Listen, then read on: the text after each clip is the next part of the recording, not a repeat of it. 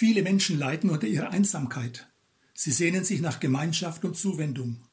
Vereinsamung ist die große Krankheit unserer Tage. Ein hemmungsloser Individualismus und Egoismus ist weit verbreitet. Er wirkt zerstörerisch in der Gesellschaft. Als Menschen sind wir als Gemeinschaftswesen geschaffen. Wir brauchen menschliche Nähe, Wärme und Zuwendung.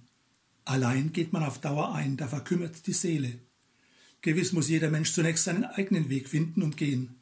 Aber zum Gelingen braucht es Gemeinschaft mit anderen Menschen. Menschen, die ermutigen, ermuntern, stärken, trösten und korrigieren, sind hilfreich auf dem Weg. Christen wissen um den Wert eines persönlichen Weges des Vertrauens. Sie wissen aber auch um die Wichtigkeit gelebter Gemeinschaft.